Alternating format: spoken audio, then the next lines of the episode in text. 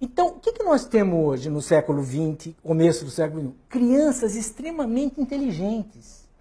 Extremamente inteligentes, com emocional de nenê.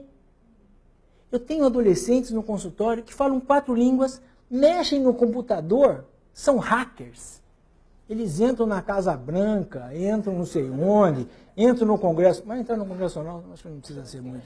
Mas eles entram um monte de lugares eles fazem coisas incríveis com o computador e tem um emocional. A namorada briga com eles, eles falam em suicídio. Porque eles não têm resistência à frustração. O que é o limite?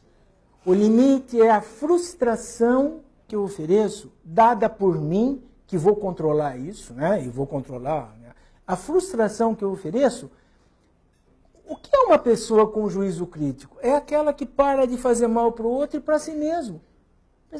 Quando eu, quando eu ensino alguém a ter resistência à frustração, eu ensino alguém a ter autoestima. E quem tem autoestima, percebe? Não tem orelha grande, cabelo feio, nariz grande, seio pequeno. Tem vida.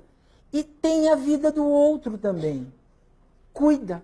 Cuida de si, cuida do outro. Percebe? Nós erramos, porque a gente imaginou que frustração era sofrimento.